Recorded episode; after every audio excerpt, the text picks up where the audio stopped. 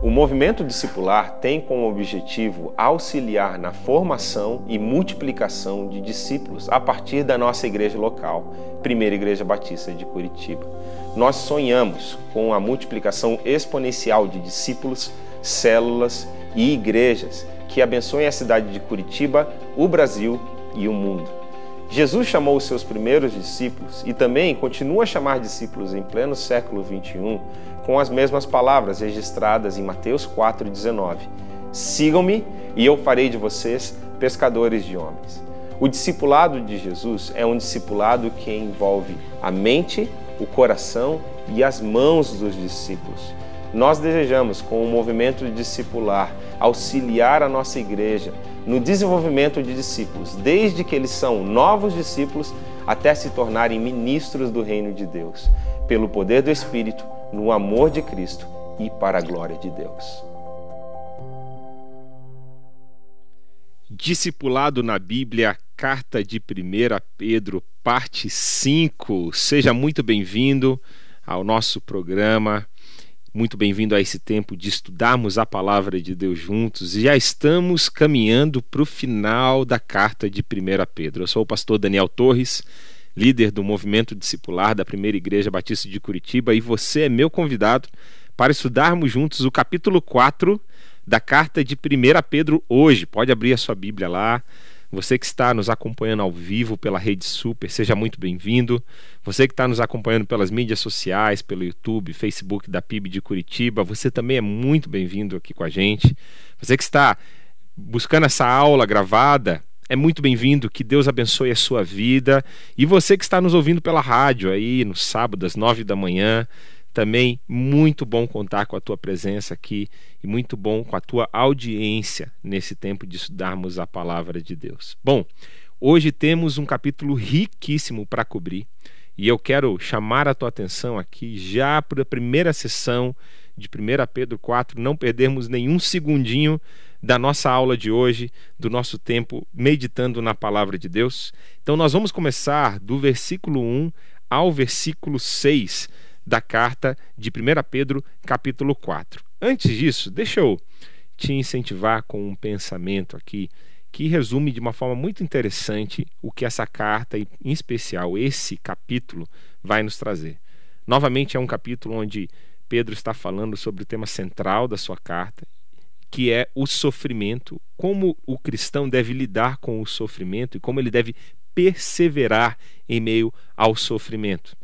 E é uma coisa interessante de notar que existem duas evidências do nosso compromisso com Jesus, do nosso discipulado com Jesus, da nossa caminhada com Deus. O primeiro, a primeira evidência é a forma que vivemos. A segunda evidência é a forma como a qual amamos. A forma que você vive e a forma que você ama dão evidências de quem é o Senhor da sua vida, quem rege a sua vida, quem conduz, de quem você é discípulo. Se você é discípulo de Jesus, assim como o apóstolo João vai trazer lá na carta de 1 João, capítulo 2, versículo 6, aquele que quer caminhar com Cristo deve seguir os seus passos, deve caminhar como ele andou. E também nessa mesma carta de 1 João, ele vai dizendo que o símbolo máximo do cristianismo é o amor. E essa carta aqui, ela vai nos mostrar, capítulo 4, que nós devemos nos identificar com Cristo também no sofrimento. Andar como ele andou, com a paciência, com a longanimidade, com a esperança em Deus, com fé, mesmo em meio a momentos difíceis da nossa vida. E como que o amor deve transbordar em momentos assim. Faça a sua vida valer a pena seguindo a Jesus, sendo um discípulo verdadeiro de Jesus, seguindo os passos dele em todos os momentos da sua vida. Essa é a primeira reflexão que eu queria deixar com você, querido telespectador, querido ouvinte. E agora sim, nós vamos para o versículo 1 ao versículo 6 da carta de 1 Pedro 4. Acompanha comigo a leitura, eu faço a leitura desses versos na linguagem de hoje.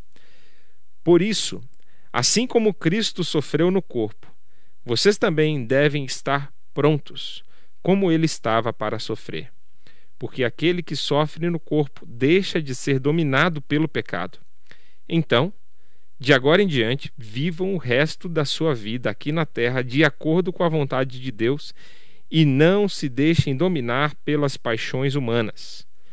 No passado, vocês já gastaram bastante tempo de fazendo o que os pagãos gostam de fazer. Naquele tempo vocês viviam na imoralidade, nos desejos carnais, nas bebedeiras, nas orgias, na embriaguez e na nojenta adoração de ídolos. E agora os pagãos ficam admirados quando vocês não se juntam com eles nessa vida louca e imoral, e por isso os insultam. Porém, eles vão ter que prestar contas a Deus, que está pronto para julgar os vivos e os mortos. Pois o Evangelho foi anunciado também aos mortos, os quais morreram por causa do julgamento de Deus, como morrem todos os seres humanos. O Evangelho foi anunciado a eles a fim de que pudessem viver a vida espiritual como Deus quer que eles vivam. Então vamos cobrir aqui as primeiras reflexões aqui do capítulo 4 no que diz respeito a essa ideia de que devemos sofrer nessa vida nós iremos sofrer e que essa é uma forma em que Deus nos purifica. Esse é o primeiro grande tema do capítulo 4. O sofrimento nos purifica. E aqui eu quero trazer com você alguns exemplos bíblicos que mostram como que o sofrimento ele pode realmente nos ajudar a termos a nossa alma, o nosso coração pronto para Deus e para aquilo que ele quer fazer em nós. Eu estava ouvindo uma mensagem um tempo atrás que estava refletindo sobre uma questão que aconteceu no Getsemane. Lembra aquelas últimas horas que Jesus tem antes de ser preso e ele investe aquele tempo orando. Eu nunca tinha pensado por essa perspectiva, que Jesus leva três dos seus amigos mais íntimos, né? Pedro, Tiago e João, para orar com ele. E ali, naquele momento de oração, Jesus derrama a sua alma. Jesus está angustiado, Jesus está nervoso, Jesus está pressionado pelos seus pensamentos, pela opressão daquele momento, pelo momento de angústia que se aproxima da vida dele. E aquele é o momento onde Jesus está suando sangue, chorando, né? triste, tão triste que a Bíblia vai dizer que é uma tristeza como um sentimento de morte que ele está sentindo. Mas quando Jesus se levanta daquele momento de oração, ele se levanta pronto, firme como uma rocha. E ele pode falar com Pilatos com segurança, com firmeza. Ele vai para a cruz, não com aquele espírito de ansiedade, de medo, de pavor, mas ele ganhou confiança no momento de oração. Ele foi fortalecido, renovado no momento de oração, como que um processo ali de formação por meio do caráter, por meio do sofrimento, aconteceu no coração de Jesus e o preparou para o momento mais difícil da sua vida. É interessante como o sofrimento preparou Jesus para aquele momento. Outra, outro episódio que você deve se lembrar é quando Paulo ele está indo para Jerusalém entregar a oferta e vez após vez, nas cidades em que ele parava nesse caminho até chegar a Jerusalém, os irmãos o avisavam que ele iria enfrentar correntes, prisões e perseguições por causa do nome de Jesus. E em Atos, capítulo 20, versículo 23 e 24, Paulo faz uma das declarações mais bonitas sobre o que é viver o evangelho na sua essência e de forma totalmente entregue, totalmente rendida a Deus, até as últimas consequências. Ele diz o seguinte: Sei somente que em todas as cidades o Espírito Santo tem me avisado que prisões e sofrimentos estão me, me esperando. Mas eu não dou valor à minha própria vida. O importante é que eu complete a missão e termine o trabalho que o Senhor Jesus me deu para fazer. E a missão é essa: anunciar a boa notícia da graça de Deus versículos que nos inspiram. Né? Tem muitos discipuladores, líderes, ministros que eu vejo que tomam Atos 20, 24 como um lema de vida. A minha missão é completar a tarefa que Jesus me confiou. Se você está discipulando alguém, ou você mesmo como um discípulo de Jesus, aqui está um versículo chave para a sua vida. É algo que você realmente pode colocar a sua, a sua vida em torno desse alvo, desse objetivo, dessa missão. Agora, interessante de novo perceber como o Espírito Santo estava preparando Paulo para momentos de sofrimento. Você sabe que isso já aconteceu na minha vida também? Eu lembro de um ano específico onde todos os anos eu procuro fazer um retiro espiritual, um tempo de jejum, de consagração, de oração. E eu lembro que isso já deve fazer mais de sete anos, com certeza. E eu estava num desses momentos de oração e de retiro espiritual, e eu lembro que Deus me colocou uma impressão de que naquele ano ia acontecer uma coisa muito difícil na minha família. E aquela foi uma impressão que ele até usou a paisagem do local que tinha sido queimada por uma é, uma queimada natural da, da, que acontece mesmo de forma desordenada na natureza, mas estava toda toda a montanha onde eu estava estava descampada, sabe? E queimada pelo fogo. E ele usou aquele cenário para me falar sobre esse momento difícil que ia acontecer na minha família.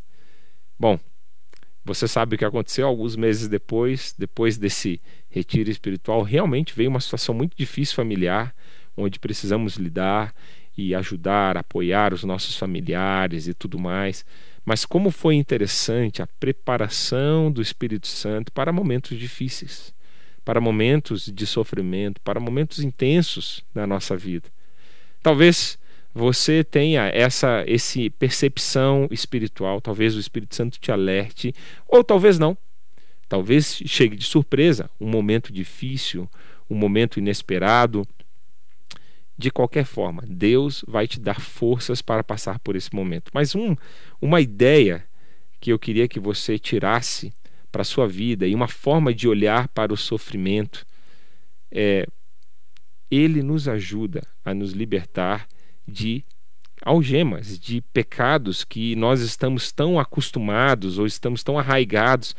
O sofrimento e momentos de luta podem ter esse potencial se você usá-los se submetendo a Deus e à sua vontade. Deus pode te purificar através desse momento. A própria carta de Pedro vai falar que o sofrimento é como a fornalha onde coloca-se o ouro e o ouro é refinado. Então, o sofrimento ele tem essa ele tem esse, essa característica, ele tem essa função de nos purificar, se assim você permitir que Deus trabalhe na sua vida a partir do sofrimento. Agora, Olha só uma frase interessante do Charles Spurgeon aqui que eu colhi nesse tempo de estudo, de preparação. Aqueles que mergulham no mar da aflição trazem pérolas raras.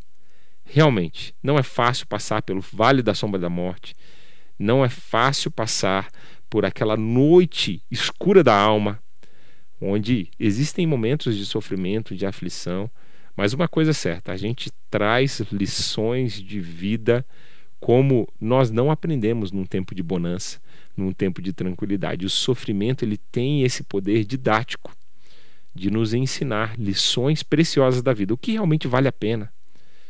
Como redimensionar vida, relacionamentos, prioridades, recursos, energia que gastamos em pessoas, em projetos, o sofrimento ele faz isso em nós. E se você está passando por um momento de sofrimento, por um momento de dificuldade, eu queria te convidar a você pensar por essa perspectiva. O que que Deus está me ensinando nesse tempo? Quais são as coisas que ele está purificando dentro de mim?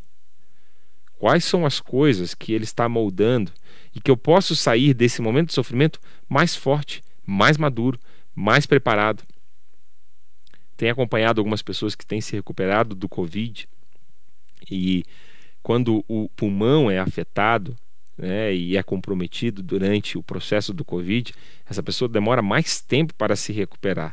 Ela termina o tempo de quarentena, mas ela continua com os efeitos, não tendo energia, não tendo força.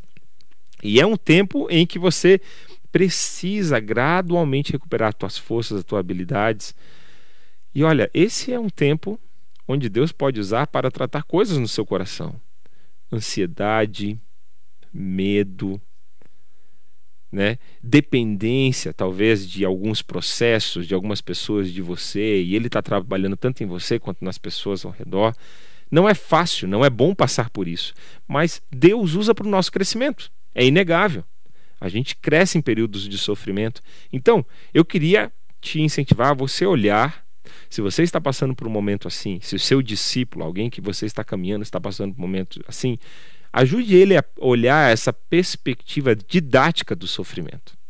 Porque há muito o que aprender em momentos de silêncio, em momentos de dor. E a gente precisa aprender essas lições, são lições de vida. Agora, versículo 1 ao 6, ele também vai ter uma outra um outro potencial aqui de apontar um aspecto positivo do sofrimento. Deus, ele é mestre em transformar os nossos sofrimentos em testemunho. Ou, como é, o pastor Hernandes Dias Lopes colocou numa série de estudos que ele fez em 1 Pedro, usar o sofrimento, transformar o sofrimento em triunfo. Foi assim que ele abordou o capítulo 4 da carta de 1 Pedro. Deus ele é mestre em fazer isso. Deus ele sabe fazer isso de uma forma magnífica. E isso pode acontecer de algumas formas. Né? Deus pode usar o sofrimento, tornando ele num testemunho, quando há uma intervenção divina clara, um milagre.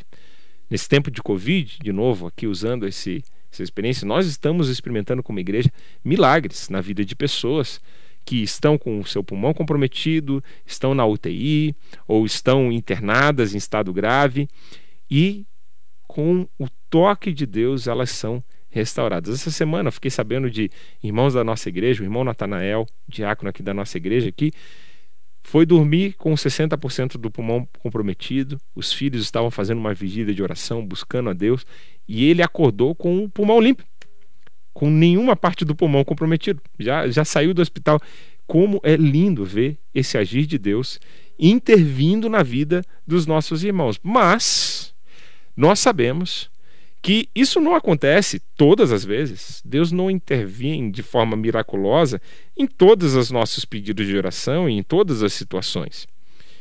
Agora, uma forma de transformar o sofrimento em triunfo ou em testemunho quando a intervenção divina não acontece, é quando nós temos uma postura de fidelidade, uma postura de perseverança, mesmo em meio ao sofrimento. Você percebeu aqui que ele vai falando sobre como que nós devemos viver nossos dias aqui na terra, não sendo dominados pelas paixões humanas.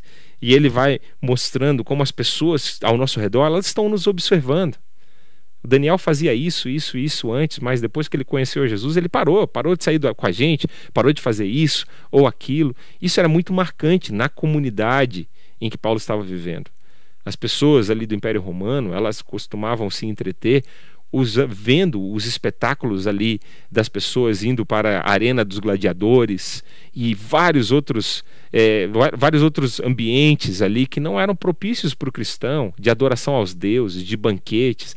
E os cristãos eles não frequentavam mais esses ambientes. Orgias como ele menciona aqui na adoração dos ídolos. E os cristãos eles se abstinham disso nós também como cristãos hoje em dia nos abstemos de certos lugares de certas ocasiões às vezes, de é, como celebrar uma vitória, uma conquista, é diferente.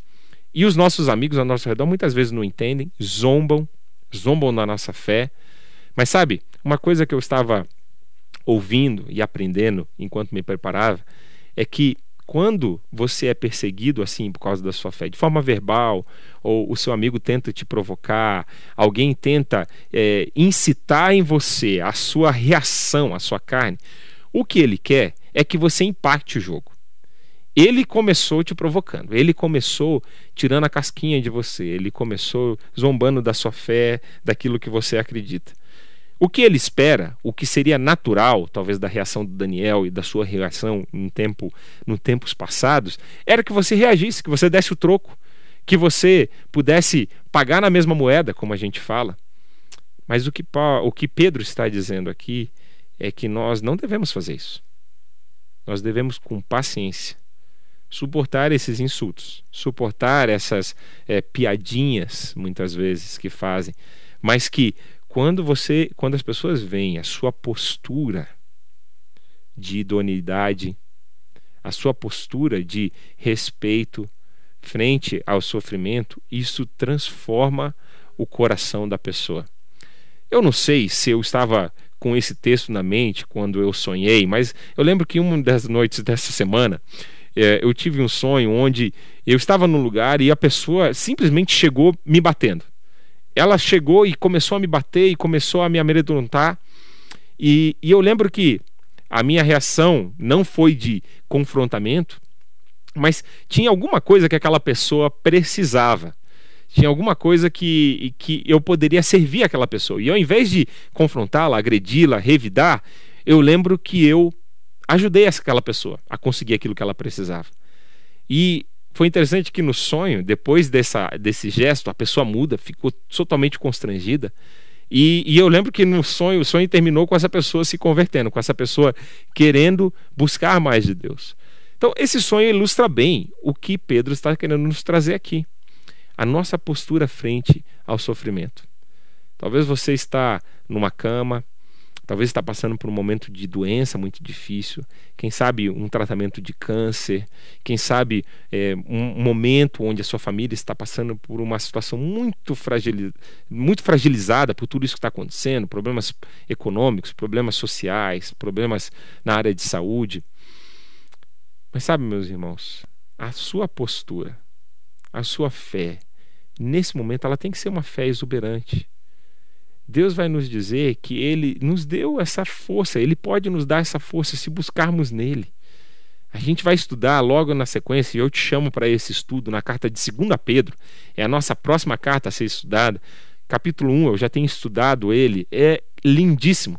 E ele fala que Deus nos deu tudo o que precisamos para a vida e para a santidade. O seu divino poder nos deu tudo o que precisamos para a vida e para a santidade. Pensa nisso. Tudo o que você precisa para viver uma vida pura e santa já está a seu dispor. Os recursos. Nós precisamos nos apropriar e colocar isso na nossa vida. Enquanto tiramos as coisas que não pertencem de Deus, colocarmos as coisas que pertencem a Deus. E assim a gente poder viver uma vida que agrada a Ele. E aqui está parte disso que nós estamos falando. Né? Como transformar o sofrimento em testemunho. Precisamos ir adiante. Esse capítulo é muito rico. E aqui nós chegamos na segunda sessão. Na verdade, a gente vai explorar aqui, deixa eu explorar com você, porque do capítulo do versículo 7 ao versículo 19, existem 10 ações imperativas. Existem 10 comandos. E aí eu quero é, tirar eles um a um com você, e à medida que a gente vai progredindo no capítulo, eu quero estudar eles com vocês. Mas olha aqui as 10 os dez mandamentos, foi como um dos comentaristas colocaram, os dez mandamentos de 1 Pedro 4, do 7 ao 19. Seja moderado, é o primeiro. Ore, é o segundo. Ame sinceramente, é o terceiro. Seja hospitaleiro, é o quarto. Use seus dons espirituais, é o quinto. Não estranhe a oposição, é o sexto. Alegre-se no sofrimento, é o sétimo. Não se envergonhe de Cristo, o oitavo. Glorifique a Deus, o nono. Entregue-se a Deus, é o décimo. Dez imperativos nessa parte da carta de 1 Pedro. Lindíssimo. Podemos aprender muito, mas eu quero aqui ir pouquinho a pouquinho com você. E agora nós vamos nos concentrar na, na parte do meio do capítulo 4, do versículo 7 ao versículo 11. Acompanha comigo a leitura para que possamos meditar na palavra de Deus. O fim de todas as coisas está perto. Seja prudentes, sejam prudentes e estejam alertas para poder orar. Acima de tudo, amem sinceramente uns aos outros, pois o amor perdoa muitos pecados. Hospedem uns aos outros sem reclamar Sejam bons administradores dos diferentes dons que receberam de Deus. Que cada um use o seu próprio dom para o bem dos outros. Quem prega, pregue a palavra de Deus. Quem serve, sirva com a força que Deus dá.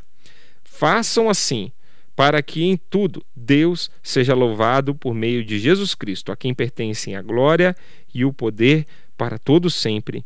Amém. Bom, você sabe tá, você que está me acompanhando aqui nessas nossas séries de estudo, você sabe que eu gosto muito das partes práticas dos livros que nós estudamos. E aqui está uma parte totalmente prática. Pedro vai dando vários conselhos de como lidar com o sofrimento, com o tempo difícil que estamos vivendo, que ele estava vivendo e tempo difícil que nós estamos vivendo. Primeira coisa, ele fala: esteja pronto para a vinda de Jesus. Interessante perceber que a Bíblia, quando ela vai falar dessa escatologia, desse do fins dos tempos, a Bíblia ela não vai deixar claro qual é a data, ela não vai nos permitir calcular com exatidão quando o Senhor Jesus vai voltar.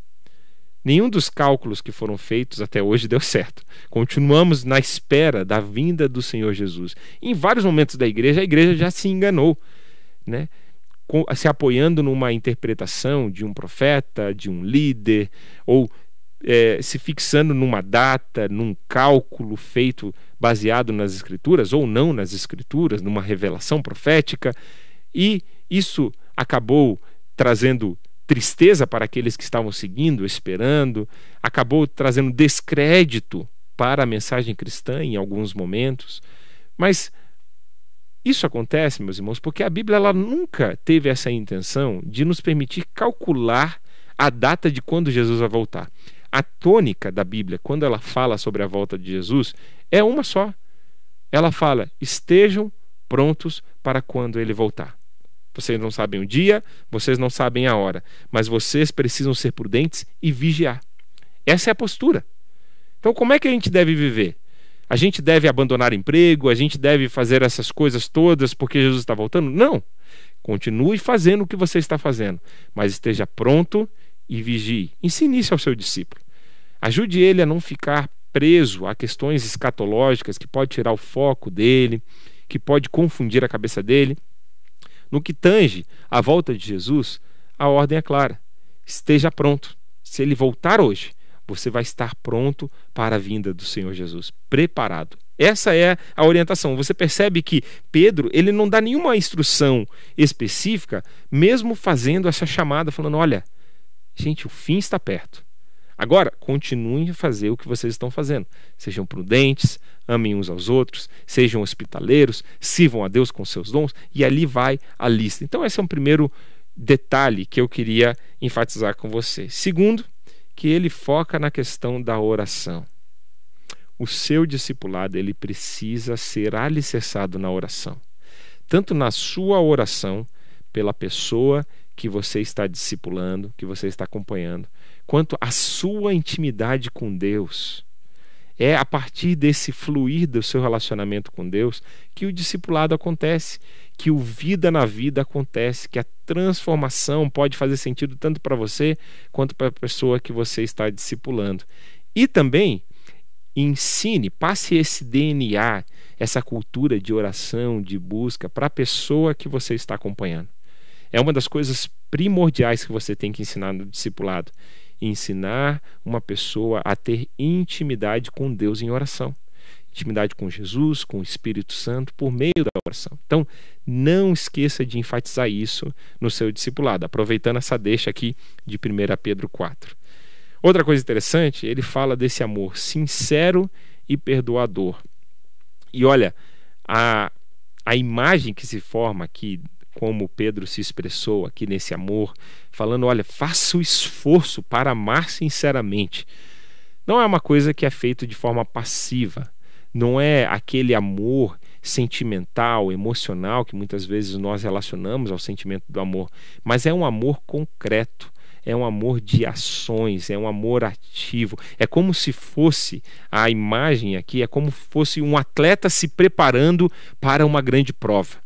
Essa é a ideia, esse é assim que nós devemos amar as pessoas. Como nós estivéssemos nos preparando para amar cada vez mais, para sermos cada vez mais resilientes, mais amorosos, mais sinceros, mais profundos no nosso amor a Deus e ao próximo.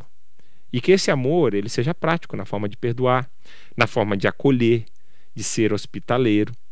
Então, isso tem vários desdobramentos aqui na carta. Agora, uma outra sessão bem interessante, que nós já investimos uma aula aqui do nosso espaço falando sobre isso, você pode acessar aí no canal do Movimento Discipular ou no canal da PIB de Curitiba, a nossa série Movimento Discipular Dons Espirituais. Nós cobrimos os principais textos que falam sobre dons espirituais. E um dos textos de referência está exatamente aqui em 1 Pedro. capítulo 4, quando ele fala no versículo 9, versículo melhor, no versículo 10 e 11, como que nós devemos viver essa dinâmica dos dons espirituais. Interessante porque Pedro ele separa em duas grandes categorias aqui os dons espirituais. Então, ele está falando, aqui olha só o versículo 10: sejam bons administradores dos diferentes dons que receberam de Deus. Então, nós sabemos que cada pessoa, cada crente recebeu pelo menos um dom. E que nós devemos ser bons mordomos. Lembrando daquela parábola que Jesus contou dos talentos, lá de Mateus 25, que nós devemos, um dia, Deus nos confiou talentos. E um dia ele vai cobrar isso de nós. Ele vai perguntar o que, que você fez com aquele dom de misericórdia que eu te dei. O que, que você fez com aquele dom de ensino que eu te dei? Você usou ele para minha glória? Você usou ele para que a igreja seja edificada? Ou você usou ele só como profissão, como professor, ou como é, um, é, um orientador, um coaching? Enfim, como é que você usou isso para a minha glória e para a expansão do meu reino? Essa é uma pergunta que Deus vai fazer. Você multiplicou esse dom na vida de outras pessoas? Essas são as questões que ficam no nosso coração quando falamos de dons. Nós devemos ser bons administradores da multiforme graça de Deus, como diria as versões mais antigas aqui desse versículo.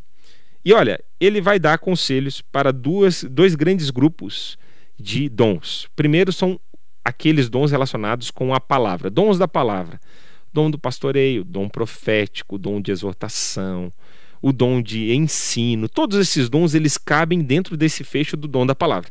E o que, que ele diz? Versículo 11: Quem prega, pregue a palavra de Deus. Simples, curto, muito simples de você entender. Todos os dons do ensino, eles devem estar baseados nos oráculos de Deus, na palavra de Deus. Se você usa o seu dom, mas você sai desse círculo, sai desse limite que a palavra de Deus ensina e você começa a fazer profecias por conta própria, ou ensinar coisas que não estão na Bíblia, ou mesclar, não é isso que Deus te pediu para fazer. A Bíblia disse que nós precisamos nos concentrar nessa rica palavra de Deus que tem tudo o que precisamos. Ela é suficiente para alimentar o corpo de Cristo. Isso quer dizer, Daniel, que eu não posso ler outros livros a não ser a Bíblia? Não, não é isso que ele quer dizer. Mas tudo deve convergir e deve apontar para a revelação de Deus. Se está contra, se está parcialmente a favor, se está dúbio, aquilo que você está lendo, fique com a palavra de Deus. E no contexto da igreja, proclame essa palavra. Muitas vezes, nos púlpitos, nos, nas gravações, é, de conteúdos bíblicos, o que toma proeminência muitas vezes não é a Bíblia. Às vezes são conceitos psicológicos, educacionais, de comunicação, de marketing. Não é isso que Deus nos chamou para fazer. Nós temos um livro precioso que tem lições para o nosso discipulado, para o nosso crescimento, para a nossa vida. É o leite espiritual que Pedro vai falar lá no capítulo 2. E é aqui que nós devemos nos ater. Então, quem prega, quem tem o dom da palavra, use-o, explicando, exaltando a palavra de Deus. Aqui deve estar o seu foco, aqui deve estar o seu centro. Ok? Segundo, fecho de dons que Pedro vai descrever aqui são os dons de serviço. E ele fala o seguinte: olha, quem serve, sirva com a força que Deus dá. Aqui tem um conselho interessante: dons de serviço. Né? Tem vários dons de serviço. O dom de liderança é um dom de serviço. É interessante pensar nisso, né? Quando a gente pensa no dom de liderança, às vezes a gente pode ter uma percepção desajustada daquilo que, como a nossa cultura, a nossa sociedade pensa em liderança, como ser servido. Mas na verdade a Bíblia classifica o dom de liderança como um dom de serviço. Você está servindo. Essa é a definição de liderança de Jesus. Aquele que quer ser o primeiro, que sirva a todos. Que seja o último. Esse é a definição de liderança de Jesus. Então, quando você está falando do dom de contribuição, dom da fé, quando você está falando do dom é, de, é, como a gente estava falando aqui, o próprio dom do serviço em si, aquela pessoa que gosta de ficar nos bastidores, o dom da liderança, todos esses se encaixam nesse segundo fecho aqui. Você vê, eu quando estudei esse texto no passado, eu pensei, poxa, mas Pedro podia ter expandido mais aqui, né? Ele citou só dois, dois dons. E você percebe que não, ele estava falando sobre as categorias dos dons. Ele estava falando sobre esses conjuntos que representam vários dons, inúmeros aqui que podem ser representados nessas duas categorias. Como está o seu serviço a Deus? Nesse tempo de pandemia, talvez você pense assim: poxa, mas está tão limitado, eu não posso ir na igreja. Antes na igreja eu fazia isso e aquilo, eu ajudava no ministério infantil, ou eu ajudava a cantar, ou ajudava a receber as pessoas, mas como é que eu sirvo nesse tempo? Meu irmão, tem tantas oportunidades. Fique atento ao seu redor. Como você pode servir as pessoas ao seu redor. Fique atento às demandas desse tempo novo que nós estamos vivendo. Ligando para pessoas que são do seu círculo da família espiritual, pessoas da igreja que você pode ligar, fazer uma oração, pessoas que estão se convertendo e caminhando com Jesus e que querem uma caminhada de discipulado. Aqui no movimento discipular, nós estamos acolhendo todas as pessoas que entram em contato com a nossa igreja, pedindo discipulado, pedindo acompanhamento. Se você quer ser acompanhado, ser discipulado, ser inserido numa célula, caminhar com Jesus, se comprometer com Jesus, eu quero te convidar você preencher aí o nosso link pibcuritiba.org.br barra Jesus. Eu vou, vou falar de novo, pibcuritiba.org.br barra Jesus. Deixe os seus dados ali, todos completinhos, e nós vamos entrar em contato com você, oferecendo uma caminhada com Deus. E como nós precisamos pessoas comprometidas com Deus, nesse caso, precisam ser membros da nossa igreja, né, para ajudar nessa capacidade, mas para discipular, acolher pessoas. Mas o fato é, meus irmãos, que as necessidades estão em todo lugar. Talvez a sua rotina foi mudada, talvez a sua liturgia foi mudada, mas a essência precisa continuar a mesma. Sirva de acordo com as forças que Deus te der. As oportunidades que surgirem no seu caminho, aquilo que você puder fazer, faça o seu melhor. Aqui está a tônica. Aqui está o ensinamento, a chave de como viver esses dons em tempos difíceis e desafiadores como os que estamos vivendo. E ele termina com uma doxologia, o versículo 11. Façam assim, para que em tudo Deus seja louvado, por meio de Jesus Cristo, a quem pertencem a glória e o poder para todos sempre. Amém. Agora nós vamos para a última sessão da carta. Eu quero ler ele todo e depois voltar com você pouco a pouco, é, aproveitando esses versículos. Versículo 12 ao versículo 19. Vai dizer assim: Meus queridos amigos, não fiquem admirados com a dura prova de aflição pela qual vocês estão passando, como se alguma coisa fora do comum estivesse acontecendo com vocês. Pelo contrário, alegrem-se por estarem tomando parte nos sofrimentos de Cristo para que fiquem cheios de alegria quando a glória dele for revelada.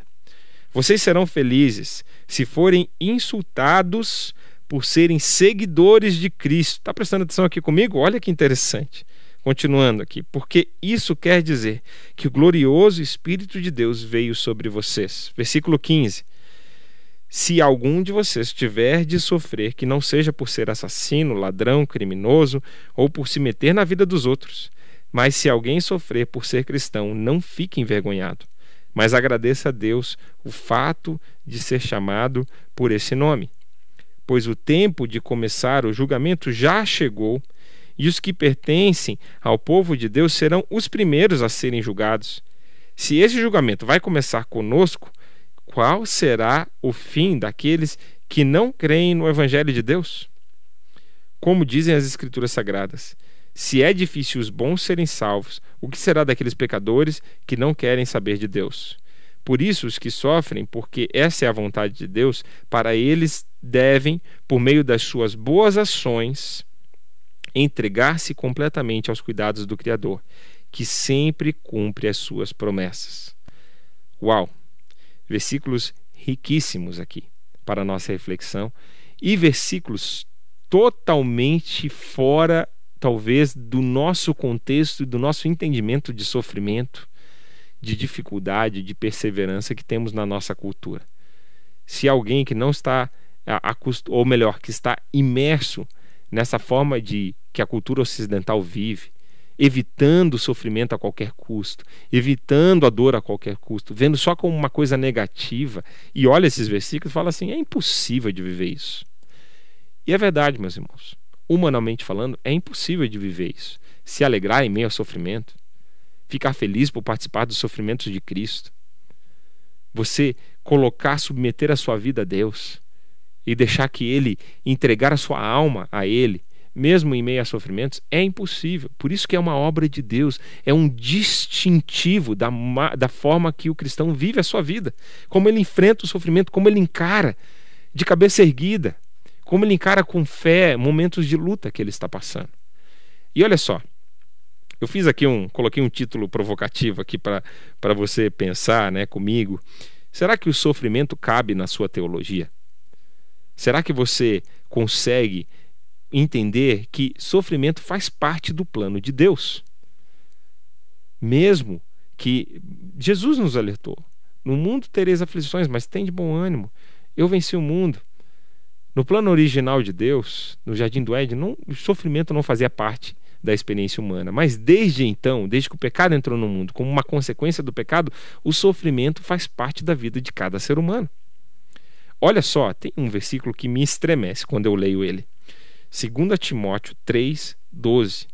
É uma verdade muito pontual que o apóstolo Paulo diz ao seu filho na fé Timóteo. Ele fala: Na verdade, todos os que querem viver piedosamente em Cristo Jesus serão perseguidos. Olha que sério o que Paulo está falando aqui. E a alusão que Pedro está fazendo aqui nesse versículo 12, alguns estudiosos vão dizer que ele está se referindo ao que começou a acontecer em Roma, quando os cristãos, pela perseguição que estavam sofrendo, eles eram presos e eles eram incendiados vivos ao, ao, ao redor da cidade como uma prova da crueldade e também as ameaças, as infâmias que estavam sendo feitas contra os cristãos e eles eram incendiados. E aqui é, dá essa sensação, né, quando ele fala numa versão mais antiga, não estranhe o fogo que surge no meio de vocês. Talvez Pedro está vendo isso acontecendo em Roma e toda essa perseguição que Nero está começando a gerar na igreja, e ele está vendo que isso vai chegar em algum momento naquelas províncias da Ásia Menor que ele estava escrevendo a carta ou mesmo a luta, a perseguição que está se acirrando. Esses, esses cristãos que estão recebendo a carta são cristãos que foram desalojados da sua, da sua, da sua, do seu ambiente, do local onde eles viviam, estão ali de forma peregrina, vivendo. Então, meus irmãos, aqui está a, a, o, grande, é, o grande problema da teologia da prosperidade. Na teologia da prosperidade não cabe essa temática do sofrimento. Um dos grandes problemas da teologia da prosperidade, vamos colocar assim, mas olha, uma teologia saudável, ela consegue tanto lidar com momentos de bonança, de paz, quanto momentos de turbulência, de tristeza, de dor, de morte. Deus é Deus sobre todas essas coisas. E Ele está conosco mesmo em meio ao sofrimento. É importante você distinguir a tentação da provação. A tentação é algo enviada para Satanás com o propósito único de nos desviar da fé. Não existe proveito na tentação. Não existe benefício na tentação. Por isso que a única ação do cristão frente a uma tentação é rejeitá-la, é fugi-la, é correr. Agora, a provação, o teste da nossa fé, existe o lado difícil, existe o lado em que nós estamos sendo tratados, amassados, mas existe o lado didático e positivo da aprovação quando nós estamos nos aprendendo, quando nos submetemos à vontade e ao poder de Deus. Agora, concentra comigo do versículo 13 ao versículo 16, quando Pedro ele vai falar sobre essa alegria em meio a sofrimento. E a, à medida que nós fomos estudando essa carta, você pode pegar as partes anteriores aqui. Se você perdeu da parte 1 até a parte 4, entra lá no canal do Movimento Discipular, canal da PIB de Curitiba, e coloca lá Discipulado na Bíblia você vai achar que esses episódios, você vai ver que essa foi uma temática que acompanhou a gente o tempo todo. E Pedro vai falar que é possível ter alegria em meio ao sofrimento. E é interessante porque a Bíblia ela vai falar sobre isso em vários outros textos. Por exemplo, 2 Timóteo 2, 24 a 26, é um texto interessantíssimo que Timóteo, de novo, está treinando o seu filho espiritual. E ele vai falar uma coisa interessante. Ele vai falar: o servo do Senhor não deve andar metido em brigas, mas deve ser brando para com todos, apto para ensinar, paciente, disciplinando com mansidão os que se opõem a ele. Agora, esse paciente que tem aqui no final do versículo 24, ele é essa é, paciente no sofrimento, longânimo no sofrimento. Saiba sofrer por um período longo de tempo. Meus irmãos, isso é muito difícil. Isso só é possível com o Espírito Santo de Deus. Só assim a gente pode viver isso. Mas aqui está a orientação bíblica. Aprenda a viver isso na sua vida. Não vai dar tempo de lermos, mas esse episódio aqui de Atos 16, 19 a 26 é uma, uma ilustração de como que isso aconteceu na Bíblia. Interessante porque Paulo está ali na cidade de Filipos e ele está libertando uma escrava que estava sendo abusada pelos seus mestres, usando poderes demoníacos para a adivinhação. E Paulo liberta aquela escrava. E ele é preso por causa disso. E ali, depois de ter apanhado, depois de ter sido açoitado, ele é colocado no fundo da prisão. E ao invés de Paulo murmurar, ao invés de ele reclamar, ao invés de ele falar, Deus, mas o que, que eu fiz de errado para estar tá aqui? Por que tanto sofrimento? Por que? Eu só estou aqui pregando a tua palavra. Ao invés de fazer isso, Paulo e o seu companheiro, Barnabé, naquela ocasião, eles estão na cadeia, presos, algemados, doloridos, e eles estão louvando a Deus. Eles estão orando e louvando a Deus, toda a prisão ouve eles. Melhor, Paulo e Silas. Falei errado aqui a citação. Paulo e Silas. Conferi aqui agora. Os dois presos acorrentados. E Deus manda um terremoto. As cadeias se abrem, as algemas caem. E até o carcereiro é evangelizado e é transformado, e a, a igreja de Filipos começa nesse contexto. Gente, é interessantíssimo como é possível ter alegria em meio a sofrimento. A gente vê isso acontecer.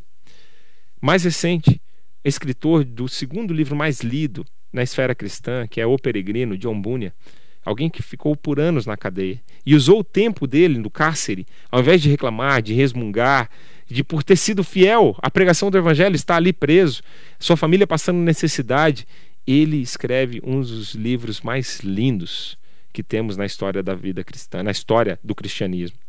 São exemplos de como ter alegria em meio ao sofrimento. Olha só, uma algumas pinceladas finais que eu queria dar com você aqui nessa carta. Olha como enfrentar o sofrimento. Olhe para trás e medite na cruz. Olhe para frente e tenha a expectativa da glória de Deus. Olhe para o presente com fé e esperança. Olhe para trás, para a cruz, olhe para frente, para a glória, olhe para o presente com fé e esperança. É assim que a gente vence, é assim que nós transformamos o sofrimento em triunfo. É assim que nós buscamos dia após dia força e sabedoria para lutar as batalhas que nos cercam e vencê-las no nome poderoso de Jesus. Enfrente assim as suas batalhas, enfrente assim esses momentos difíceis que você está vivendo. E aqui o versículo 17 e 18, ele precisa ser interpretado no seu contexto para que não tenha distorções teológicas de entendimento. Ele vai falar sobre a função da disciplina para filhos de Deus e para pessoas que não são filhos de Deus, que são ímpios, como a Bíblia coloca. Né? Os dois sofrem disciplina. Filhos de Deus também sofrem disciplina. Nós somos disciplinados. E o sofrimento, ele pode vir como uma forma disciplinar de Deus. Deus moldando a gente como filhos. Estamos aprendendo lições e é assim que um filho ele deve se portar. Ele está falando aqui que o sofrimento, o julgamento começará pela casa de Deus. E ele está aplicando esse momento de sofrimento, falando: olha, observem os aspectos didáticos de como Deus está julgando esse, o seu povo. Não é um julgamento no que tange a salvação, não é isso aqui. Esse julgamento, ele está dizendo dessa purificação, dessa ação de Deus na vida dos seus filhos espirituais. Agora, para os ímpios, o julgamento de Deus, a disciplina de Deus, quer dizer julgamento, separação, quando eles não aceitam a disciplina, a correção, não se submetem à vontade de Deus. Então existe uma distinção aqui sobre os papéis, as finalidades do sofrimento para filhos de Deus e para aqueles que não são filhos de Deus. Por último, eu quero usar esses últimos minutos que nós temos lendo e refletindo com você no versículo 19. E eu quero te convidar para a semana que vem, hein? Semana que vem nós encerramos aqui a carta de 1 Pedro e eu quero convidar você, te incentivar, você convidar amigos, pessoas. Se você está gostando dessa série aqui que nós estamos estudando, convida a pessoa para o último episódio, capítulo 5. Para ser bem sincero para os irmãos, é um dos meus capítulos favoritos da carta. É tão prático, é tão bonito. Né? Envie esse convite para o seu pastor. É um, é um capítulo com vários conselhos para líderes eclesiásticos, para presbíteros, para pastores. Tão especial. E aqui estamos terminando o capítulo 4 hoje, né? então vamos nos concentrar no capítulo 4, versículo 19. Fiz questão de colocar ele aqui na tela para você, se você está acompanhando. Eu vou ler para você aqui o que diz o versículo 19. Por isso, os que sofrem, porque essa é a vontade de Deus para eles, devem, por meio das suas boas ações, entregar-se completamente aos cuidados do Criador, que sempre cumpre as suas promessas. Interessante que estudando os termos aqui no grego, é, a Bíblia vai nos ensinar que esse termo aqui de integrar, de confiar, de se entregar totalmente, aos cuidados do Criador, é como se você estivesse fazendo um depósito numa conta bancária. É como se você estivesse colocando todos os seus fundos nessa confiança de que Deus vai cuidar de você. Você não está fazendo planos de como é que você vai se proteger, de como é que você vai se armar, de como é que você vai revidar. É lógico, aqui em nenhum momento nós estamos é, incentivando um sofrimento passivo. Se você tem alguma forma de se, de se proteger, por favor, procure as autoridades. Não é isso, mas no que tange no seu relacionamento com Deus, na forma que você encara internamente momentos de dificuldade, momentos de opressão, momentos de sofrimento, de perseguição, essa deve ser a nossa postura diante de Deus. Entregue a sua alma aos cuidados do Criador. Ele sempre cumpre as suas promessas. Ele cuida de você. Ele cuida de mim. E aqui é um ótimo momento para pararmos e fazermos uma oração por você que está aí nos ouvindo, que está aqui nos assistindo, participando e que está passando por um momento de intenso sofrimento, que precisa da graça de Deus para renovar as suas forças, que você precisa olhar para trás, para a cruz, para frente para a glória que te espera na presença de Deus e para o presente com fé e com esperança.